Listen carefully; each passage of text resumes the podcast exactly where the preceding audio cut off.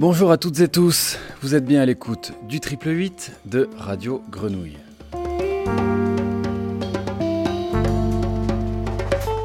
Voici un nouveau numéro d'Avoue le studio, une série de tête-à-tête au cours de laquelle une personnalité en invite une autre. Le temps d'une demi-heure, nous leur laissons le studio pour écouter leur échange.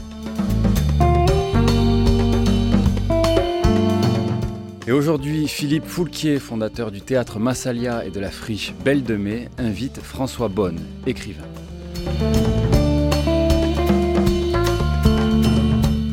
Place maintenant à Philippe Foulquier et François Bonne. Bonjour François. Bonjour. Alors on va essayer de, de, raconter ton histoire avec la friche, puis ton histoire. Je dis ton histoire avec la friche parce que la première fois qu'on s'est rencontrés, c'est quand tu étais venu en résidence à La Marelle, et tu étais le premier écrivain invité à la Marelle. Ah oui, c'est ce que je te disais, il m'avait pris pour finir le placo. J'ai pas été pris sur mes talents littéraires, hein. j'ai bien compris dès le début. Hein. J'espère qu'il écoute. Euh, c'est voilà, donc Pascal Jourdana qui euh, avait des problèmes au niveau de tout ce qui était finition. Oui. Hein, euh, m'a proposé de venir passer un peu de temps alors que j'avais été avant ça d'ailleurs euh, en initiation dans le sud, moi qui suis pas du coin, euh, enfin qui me suis maintenant adapté petit Oui. à petit, mais j'avais passé déjà l'hiver 2010-2011 à Manosque. Ah, Et c'est- rapprochais en fait. Je, voilà, petit à petit, je descendais vers le sud et je commençais à, à- à de faire ma- mon changement de mue, ma, ma transformation en méditerranéen. Alors maintenant, tout le monde me prend pour un Corse, mais c'est pas du tout ça en fait. En fait, tu as suivi un chemin assez fréquenté, parce qu'il y a pas mal de gens qui sont venus de Manosque à Marseille, notamment via la friche. Euh, dans le, je parle du passé récent. hein. Je pense à- aux instants vidéo, je pense à, à Fabienne Paviard, je pense à un certain nombre de gens qui avaient commencé à des projets qu'ils ont, les ont développés ici. Bon, C'est vrai. on va parler de toi un peu. Hein Alors, tu es écrivain, tu arrives, tu es écrivain, tu viens de publier L'homme louche et tu prépares la sortie de Un ange noir, qui sont les deux premiers romans que tu as euh, produits. Et tu viens donc en résidence à Marseille. Et là, tu vas inventer quelque chose qui va fort séduire les Marseillais, mais pas seulement, c'est tu vas inventer l'histoire, l'histoire de raconter des histoires, et celle de Méditerranée en particulier. En fait, je l'ai pas vraiment inventé, hein, je l'ai pompé à Paul Auster, qui, est- qui avait fait la même chose à la toute fin du XXe siècle. D'ailleurs, qu'il a lui-même, en fait, l'histoire, c'est qu'il a lui-même piqué à sa femme l'idée, euh, puisque la radio nationale américaine l'avait invité euh, euh, et lui avait dit écoutez, monsieur Paul Auster, est-ce que vous pourriez nous écrire des fictions euh, à l'antenne que vous liriez tous les mois, tous les 15 jours, je me rappelle plus et, euh, et lui était en train de finir Brooklyn Boogie, je crois. Mhm. Euh, et il était aussi sur un roman, donc il leur avait dit écoutez, je suis désolé, là, en écriture de fiction, je vais, je vais pas y arriver, j'ai trop de boulot. Et il était rentré chez lui, et euh, il y avait Cyrus Veld qui avait dû faire un petit sauté de veau, comme d'habitude, et, euh, et qui lui dit alors, comment ça s'est passé ta journée, Paul? Et, euh, et là, Paul Auster dit voilà, j'ai dû dire non à comment ça, tu refuses du boulot? Euh, Voilà. Hein, Siri, elle est, elle comme ça. Et euh, il dit mais pourquoi tu demanderais pas tout simplement aux Américains de t'envoyer leurs histoires vraies? Ensuite, toi, tu les reçois, t'auras plus qu'à les lire, ça te fera pas de boulot. C'est comme ça que Paul Auster a eu cette magnifique idée. Donc, il est retourné le lendemain voir le directeur de la radio nationale américaine. Et il lui a dit voilà, on pourrait faire un, un projet qui s'appelle True Story Project. Mhm. On fait un appel à histoire vraie. Moi, je- de, de Brooklyn, je reçois tous les textes et je les lis à l'antenne en direct. Le problème, c'est qu'il faut évidemment jamais écouter sa femme et que euh, il a reçu 4000 textes, le pauvre. Donc, il s'est retrouvé avec vachement de boulot. Et ça lui a pris deux ans, mais il en a fait un très très beau livre et il en a fait une très belle émission de radio, euh, True Story Project, et le bouquin True Tales of American Life, qui est un bouquin qui nous raconte euh, de façon très incarnée l'histoire américaine par les Américains et en redonnant la voix aux habitants des États-Unis. Et je me suis dit, qu'est-ce qui serait un beau projet méditerranéen Ce serait de faire la même chose, à peu près d'ailleurs sur le même, euh, la même quantité de population, hein, entre 350 millions d'Américains et 300 millions de Méditerranéens, euh, de redonner la parole aux habitants de la Méditerranée et de leur proposer de partager des histoires vraies. Sauf que je suis pas Paul Auster et je pouvais pas rester à mon bureau, ça aurait pas marché. Donc j'ai proposé, dans le cadre de Marseille 2013, de partir avec le micro. D'ailleurs, c'est Arte Radio qui m'avait prêté le micro et de faire le tour de cette Méditerranée à la rencontre des habitants qui m'ont confié euh, petit à petit euh, plein d'histoires qu'on a mis en commun d'ailleurs sur le site internet qui s'appelle Histoire vraie les deux au pluriel.org qui existe toujours. Hein. C'est une association qui continue de fonctionner. Euh, très bien d'ailleurs, on a plein de nouveaux projets. Et, les histoires continuent à, être produites Voilà, les histoires continuent à être produites. On est même en train de faire un projet pour euh, tenter de redonner voix aux habitants de la Méditerranée il y a 2500 ans. Ah oui. Ça, c'est quand même une gageure. Oui. Et on va travailler avec des archéologues pour cela. Et euh, donc voilà, c'est un projet qui me tient à cœur depuis 2011 et donc euh, pendant un an et demi j'étais autour de la Méditerranée. Je reviens et là avant j'habitais à Lyon. Euh, et je me dis je peux pas rentrer à Lyon parce que je serai plus en Méditerranée. Il faut que je reste à Marseille. Et donc depuis 2013 je me suis installé à Marseille voilà. Mm. c'est bien parce que dans le dans le Mlouche il y a une vraie présence de la ville de Lyon. Euh, une présence qui me touche personnellement pour avoir vécu à Lyon et, dans lequel j'ai beaucoup, j'ai beaucoup retrouvé ce que j'aimais dans cette ville. Cette, euh, cette intimité des citoyennetés, cette, euh, les bistrots lyonnais, les fameux bistrots lyonnais, tout ça. Il y a, les pieds humides. Il y a, il y a, mais il y a quelque chose de, de, Lyon qui est tout à fait aimable, qui est pas secret, mais qui est pas. Personne s'en vante, je veux dire. Pas, les Lyonnais s'en foutent, enfin s'en vantent pas en tout cas. Et ils s'en foutent pas de ce qui existe, mais ils, ils en font pas de pub. Et la ville qui a une réputation d'être froide cache cette espèce de chaleur humaine qui traverse ses murs et ses bars et, ces choses. Et c'est très présent dans ton, dans le l'homme louche. Alors, est-ce que ça veut dire que les villes sont des acteurs? Euh, la, ville de Lyon est, ouais, elle n'est pas faite pareil que Marseille. Euh, moi, c'est les deux villes que je connais le mieux. Hein. Mmh. Euh, euh, c'est vrai qu'à Lyon, il y a des poches d'hospitalité euh, qui sont liées surtout à la cuisine, euh, voilà, aux bars, qui sont qui sont qui sont très belles, je trouve. ouais. je pensais à ce petit pied humide qui était place Jean Massé. voilà où j'avais vraiment plaisir à, retrouver les gens et où on donc c'était un pied humide ça veut dire qu'on était on était dehors et c'est pour ça qu'il y avait aussi tout le monde. Euh, certains qui sont euh, qu'on fout tout le temps dehors des, des, des bistrots parce qu'ils sentent mauvais, ben là ils pouvaient y être. Et donc on avait euh, toute une faune à ce petit pied humide où il y avait voilà et c'était des lieux de convivialité qui étaient qui sont qui sont chouettes. À Lyon, il y a il y a les pentes de la Croix-Rousse, il y a la Guillotière, il y a, il, y a, il y a, plein de lieux, il y a Villeurbanne, il y a plein de lieux extrêmement sympathiques. Et il faut pas oublier que Lyon, c'était la capitale de la capitale de l'économie industrielle de la France au 19e siècle. On vient de là. Euh, Lyon, c'était crade, c'était couvert de suie. Mm. Hein, c'est une ville. Euh, d'ailleurs, il y a un film de Franju.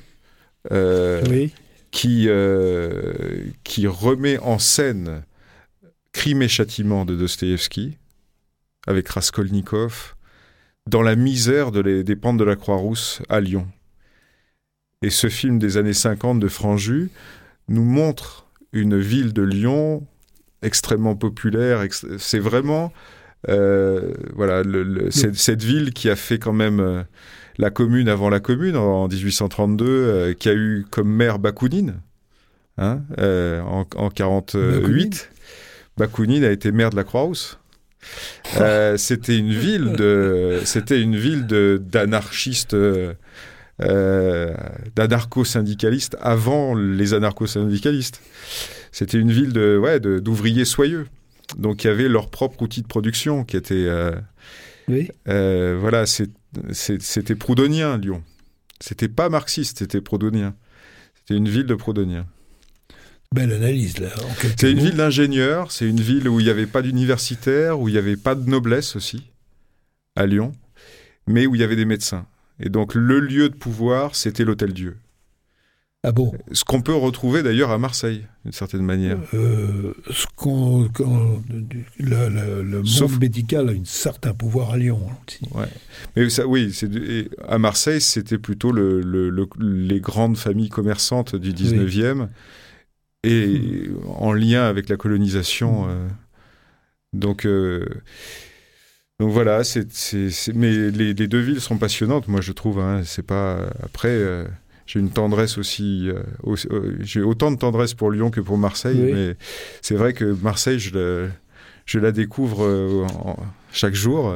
C'est pas que je connaisse bi- bien Lyon, hein, j'y ai passé que 25 ans, hein. mais, mais voilà, les, les deux me parlent en miroir aussi. Hmm.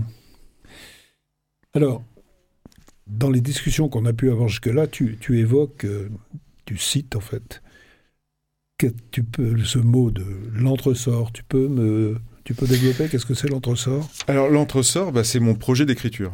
Oui. C'est ma petite euh, comédie humaine à moi, euh, très humblement, hein, je me prends pas pour le Balzac, mais euh, finalement, euh, c'est cette idée de, de créer une galerie de personnages qui sauraient raconter qui on est sur cette terre à ce moment-là, à ce moment donné, puisqu'on a tous comme contrainte pour, pour écrire, pour faire de l'art en général, de- d'essayer de, raconter son, son époque et son, le monde contemporain en général.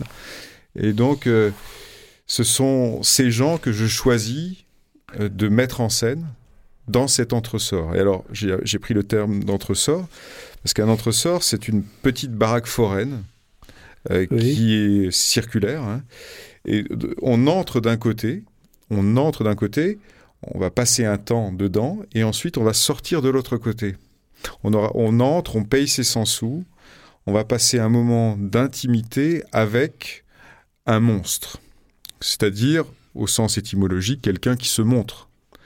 Euh, un personnage que le monsieur loyal aura choisi de montrer. À l'époque, dans les Barnums, c'était une femme à barbe, un nain, un géant, un avaleur de sabre, que sais-je. Euh, là, euh, ça va être des personnages de la vie ordinaire que moi, je, soit j'ai croisé pour de vrai, soit que j'invente, soit que je fais parler, mais sous forme documentaire.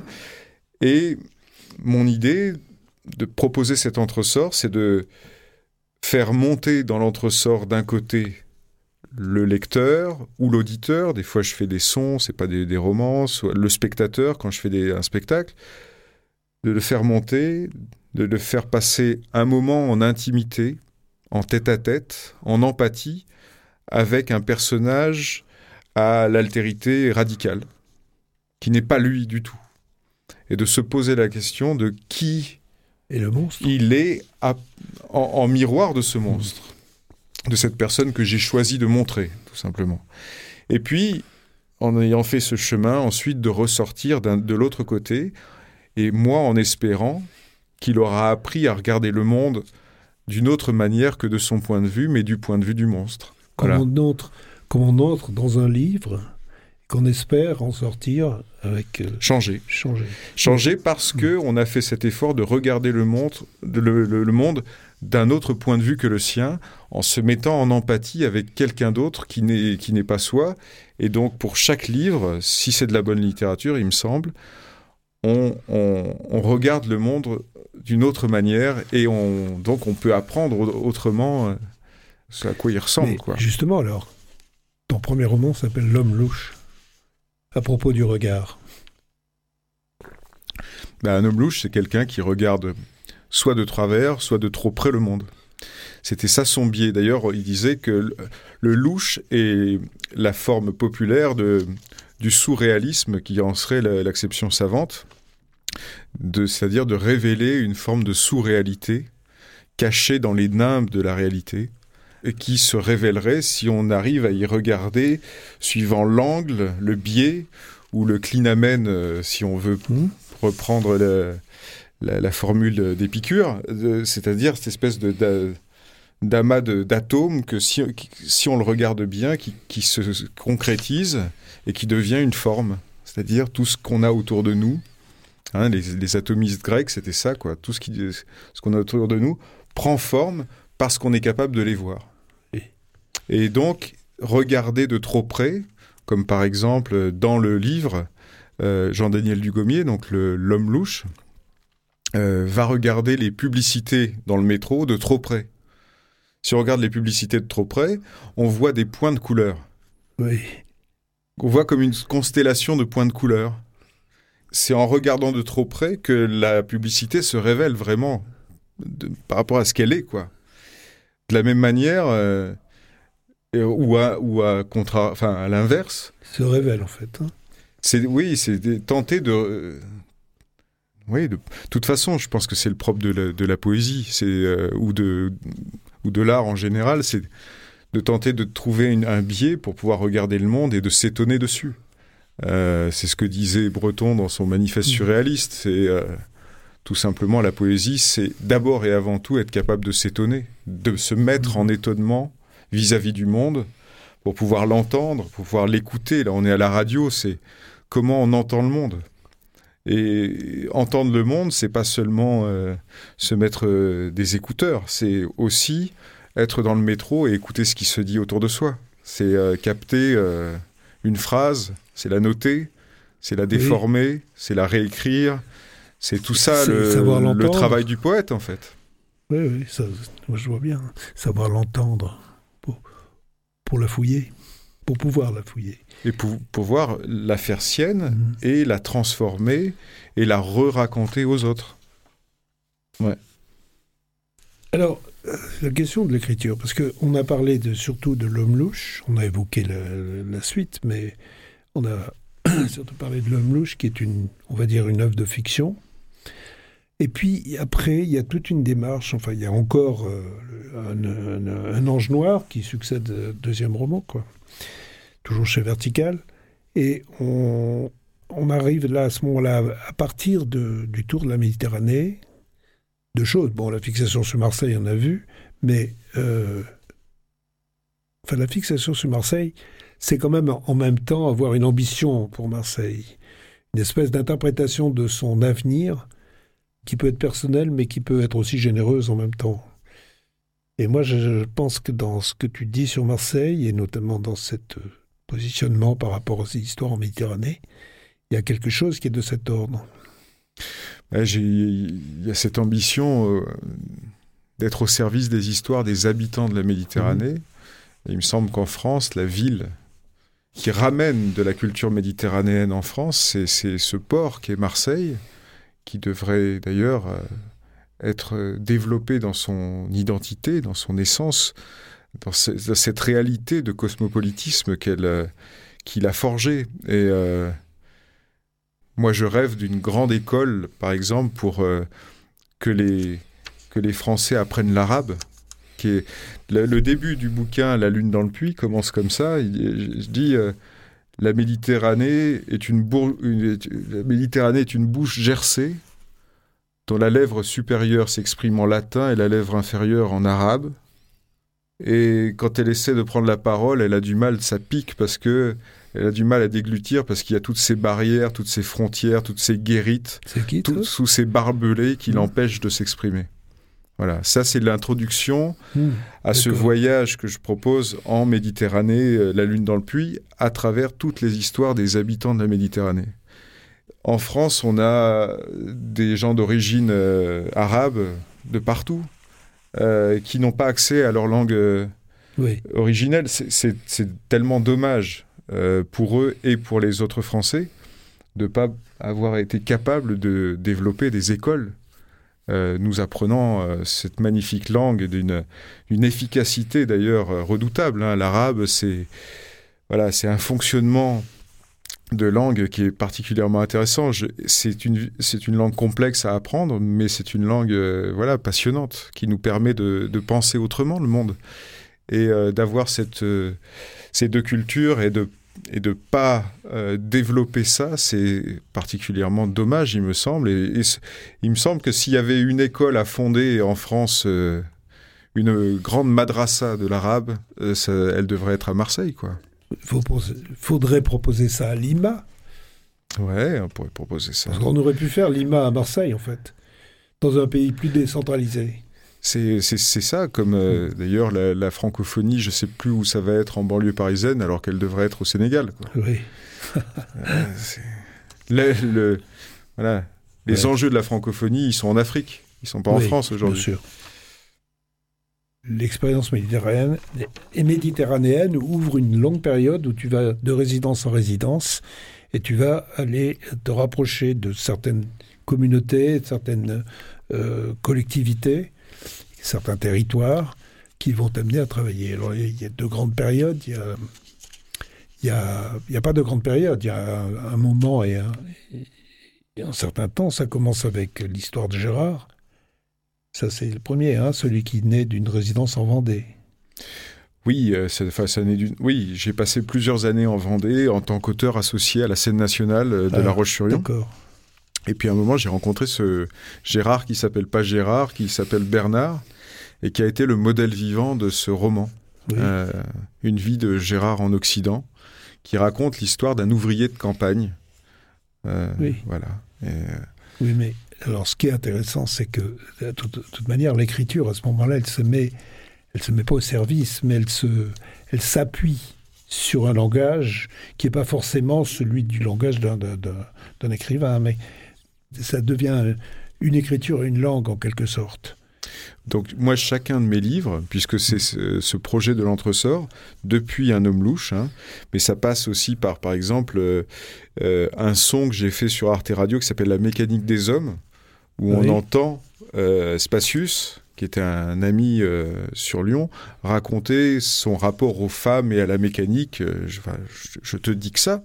et, et à chaque fois, c'est son style, c'est sa manière de parler. Donc en fait, moi, pour chacun de mes livres, que ce soit Un homme louche, Jean-Daniel Dugommier parle à la première personne, raconte sa vie. Un ange noir, c'est la même chose, il s'appelle Alexandre Petit. Ensuite, on a tous les Méditerranéens qui racontent à leur manière leurs histoires. Ensuite, Gérard, d'une vie de Gérard en Occident, lui, c'est son style d'ouvrier de campagne avec son parler particulier euh, lié à, moi je dirais euh, finalement euh, à Rabelais d'une certaine manière, puisque c'est le parler poitevin, hein, c'est tout ce bassin poitevin de, de langue.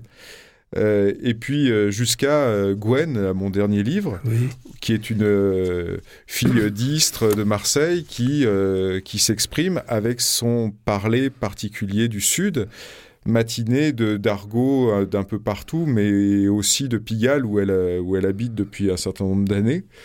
Euh, à chaque fois, en fait, pour chaque livre, je dois trouver une musique, un style qui correspond au personnage qui raconte, puisque c'est quand même en grande partie le style qui nous renseigne sur la manière dont ce personnage pense. C'est sa musique, c'est son. Donc moi j'écris, j'essaie d'écrire à chaque fois de de façon très musicale et je m'arrête d'écrire le livre quand euh, il me semble que ça sonne juste. quoi. C'est vraiment ça qui, à chaque fois, euh, se joue.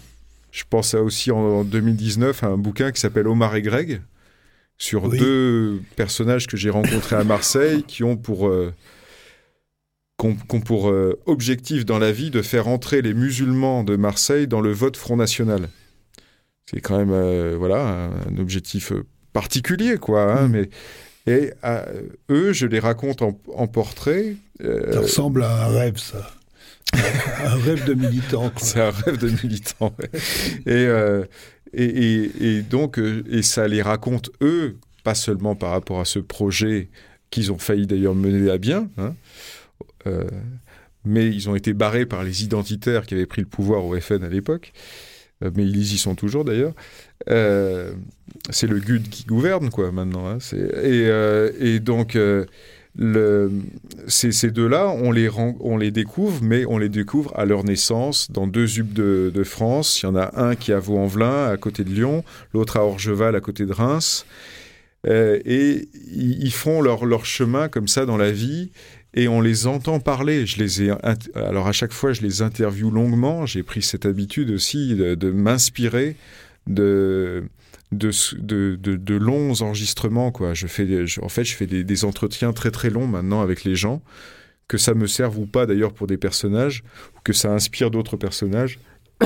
Mais je, je, me, je m'aide de cet outil qui est le, qui est le micro et, la radio. Beaucoup pour écrire maintenant. Il y a, parce que longs entretiens, ça suppose euh, une espèce de, de, détermination à aller au-delà des, des, premiers, des premières réponses. C'est un travail en soi. Ah ouais, c'est des, des, dizaines d'heures là. Hein. Euh, donc je les revois. Par exemple, Greg, quand il m'a raconté sa vie, euh, c'était le voisin d'une copine. Euh, et il, a commencé en me disant ah, euh, J'en ai marre, le Front National, c'est vraiment tous des connards, ça fait cinq ans que je travaille pour eux, ils viennent de me licencier, etc. J'ai dit Ah bon euh. Comme moi j'avais très peu d'amis Front National, ça m'a intéressé. Et, donc, comme il était au chômage, il avait du temps, donc toutes les semaines je le voyais. Au début c'était toutes les semaines, après c'était toutes les 15 jours, toutes les trois semaines, ça dépendait. J'amenais un cubi de rosé pamplemousse et euh, hop, je mettais le micro et on enregistrait. Et il me racontait sa vie. Et ça partait dans tous les sens. D'ailleurs, je, ne faisais que le, que le relayer. Quoi, hein. je, lui posais des questions qui étaient des questions ouvertes pour qu'il continue tout seul à parler. C'était. Euh, et donc à chaque fois, je cherche rien de particulier. Euh, c'est en ça que c'est très différent, je pense, du journalisme. C'est c'est vraiment de la littérature, ce que j'essaie de faire c'est il euh, n'y a pas de sujet, il n'y a pas de, il a pas d'actualité. Euh, c'est la personne qui choisit librement de raconter un certain nombre de choses. Et c'est ça à partir de quoi j'essaie de faire mes livres euh, et, les autres choses que je peux faire. Est-ce que c'est pas toujours l'intimité qui, qui s'ouvre à l'universel?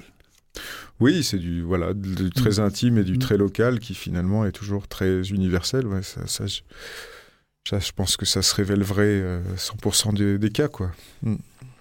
Oui, il y a une, une, volonté de partir du, de l'intimité qui est plutôt contemporaine.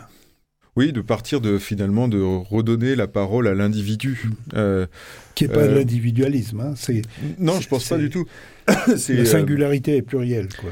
C'est pas du tout, ouais, c'est pas, c'est, quand je disais l'entresort, c'est ma petite comédie humaine à, la Balzac. Sauf que la, grande différence, si je compare à Balzac, Balzac, lui, nous raconte à la troisième personne comment fonctionnent ces insectes que sont les hommes euh, dans son cadre de pensée, lui à son bureau, en, omniscient, comprenant tout, sachant tout, et nous disant comment ces, petits bourgeois provinciaux se comportent, comment un tel se comporte, le mm. milieu littéraire dans Les Illusions perdues, le Père Goriot, etc. Et il les juge en permanence euh, de, sa, de sa verticalité, en fait. Hein. C'est une écriture mm. très verticale, très bourgeoise du 19e, voilà. Euh, moi, ce que j'essaie de faire, finalement, c'est de redonner voix de, redonner la parole au Père Goriot, à Rastignac, euh, aux bourgeois de province, pour qu'ils puissent choisir librement de dire ce qu'il a envie de dire, et pas que ce soit Balzac qui lui dicte qui il est. Euh, finalement, c'est tout simplement de, redonner le pouvoir à l'individu, quoi. Oui. Oui, donc cette question d'intimité. Ceci dit, euh, c'est comme si ce théâtre de marionnettes que sont les personnages, le monde qui du livre, se nourrissait de choses extrêmement banales, pas, pas de, choses très compliquées ni, très dramatiques pour raconter la vie. Oui, oui, ça, part vraiment de l'ordinaire. Et après, il y a des gens qui, il me semble, sont plus ou moins intéressants pour regarder le monde. Donc il y a des gens qui, moi, ça, alors là, pour le coup, c'est très subjectif, hein, c'est moi, en tant qu'observateur du monde, mhm. euh, tombe sur un certain nombre de réalités et euh, qui me donne envie euh, de me mettre au service de ce genre d'histoire. Mais des fois, c'est vraiment le enfin, c'est tout le temps, en fait, c'est tout le temps le hasard qui me guide. Mhm. Et je tombe, comme je suis tombé sur Greg, j'avais qui était le voisin de cette copine, j'avais pas du tout l'idée de faire un livre sur lui, euh, pas du tout. Euh, même sur le FN, euh, bon, c'était pas le thème, c'est pas le thème, c'est c'est des étonnements. C'est des étonnements au hasard qui m'arrivent et qui font que je me dis, mais là, il faut absolument que je traite ça parce que ça nous raconte le monde dans une certaine complexité que moi, j'avais pas capté. Mais c'est un peu a priori parce que c'est en travaillant que tu découvres. Voilà, et c'est jamais, enfin, c'est jamais a priori, c'est toujours a posteriori que je me rends compte que ça, ça pourrait être intéressant. Ah oui.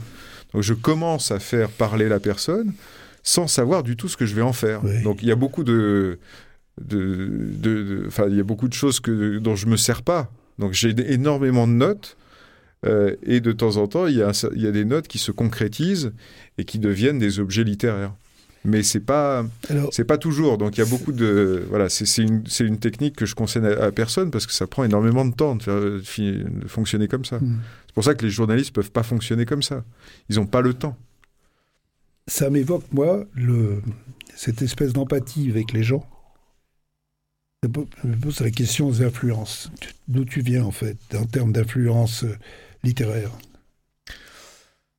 Euh, Il y, a, il y a- j'ai- il y a pas mal d'influences euh, littéraires. Il y a le, il y a le, le roman américain. euh, il y a le 19e. euh, on parlait de Dostoïevski. C'est un auteur qui Mm. m'a beaucoup marqué. ouais. Parce que c'est du théâtre aussi, Dostoïevski. Donc on entend les gens parler, penser. Penser de différentes manières contradictoires dans un même livre. Après, l'auteur français qui m'a le plus marqué, c'est Céline. Céline qui euh, invente une langue à la première personne pour raconter le monde tel qu'il l'aurait vécu, tel qu'il l'a. Et donc il y a le voyage et puis il y a Mort à crédit. Et, euh, et après il devient fou. Mais euh, d'avoir écrit Le voyage et Mort à crédit, c'est déjà un chef-d'œuvre total quoi. Il y a la, les, ouais, les Américains, ça m'a marqué. Il y a les Sud-Américains aussi. Dans les grands livres, euh, ouais. De toute façon, ah, et moi je suis aussi très lecteur de journaux, Euh, Oui. donc je vais puiser euh, un peu partout. Il y a la radio aussi aujourd'hui, je trouve que dans les podcasts, moi j'ai découvert Arte Radio avant de, avant de, de faire des, moi-même des, des créations. J'ai découvert Arte Radio parce que je prenais des notes, quoi. Je me, je me disais, ah, c'est super d'entendre ces gens qui parlent. Euh, c'est de la matière à, faire des, romans, à écrire, quoi. Et donc, je crois que je sais pas combien d'heures d'Arte Radio j'ai transcrit à la main, quoi. Parce qu'en plus, moi, j'écris euh, toutes mes notes, je les prends à la main d'abord, avant qu'elles soient dans l'ordinateur. Donc, je dois avoir, je sais pas combien de dizaines de pages de notes d'Arte Radio.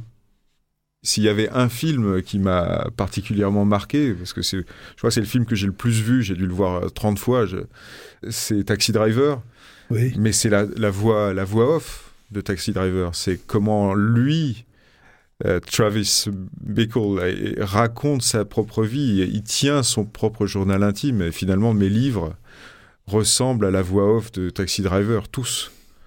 Et euh, euh, voilà, c'est pour moi un des héros qui incarne les années 70. C'est, c'est bien Travis. Et avec son idéalisme, avec son envie de, changer le monde, de plus le supporter, de, parce qu'il tellement il, sent mauvais et que et, euh, c'est voilà, ce personnage tragique euh, euh, des années 70 qui moi m'a marqué particulièrement, je crois, comme euh, comme Bardamu m'a m'a marqué quoi.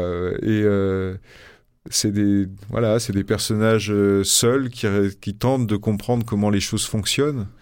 Donc euh, ouais, Taxi Driver, c'est cette espèce de de voix off de Scorsese là qu'il a jamais trop utilisé après d'ailleurs. hein. c'est particulier à ce, li- à, ce film qui moi m'émeut particulièrement. Je trouve d'entendre une voix me parler, c'est ce que je préfère en littérature et c'est donc ce que j'ai essayé de faire, ce que j'essaie de faire dans mes dans mes livres. Bah écoute, euh, François, merci. C'est terminé sur euh, Scorsese, pourquoi pas, hein Merci Philippe. De rien.